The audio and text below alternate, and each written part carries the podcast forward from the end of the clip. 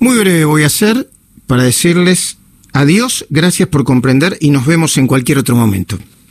Antes de terminar este programa, quiero agradecer a las autoridades de CNN Radio por varias razones y a vos que estás del otro lado por una razón que es la más importante, el milagro de estar siempre ahí, a pesar de todo.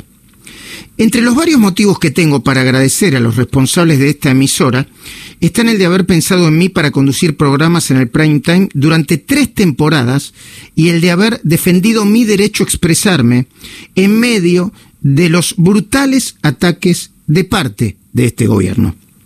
También agradezco la generosidad de haber comprendido que nos vamos para asumir otro desafío en una radio colega. Nos vamos para formar parte de un gran equipo con muchas ganas de competir en todas las franjas horarias. Como tengo más de 40 años de laburo encima y pasé por muchos de los más importantes medios de este país, no está más decir que aquí, en CNN Radio, me encontré con gente que cumple con su palabra. Quiero agradecer a mis compañeros de trabajo, no voy a nombrar a ninguno, no empiecen, ¿eh?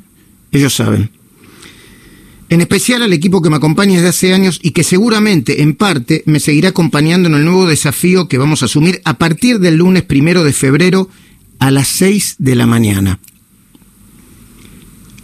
Un temprano, ¿no?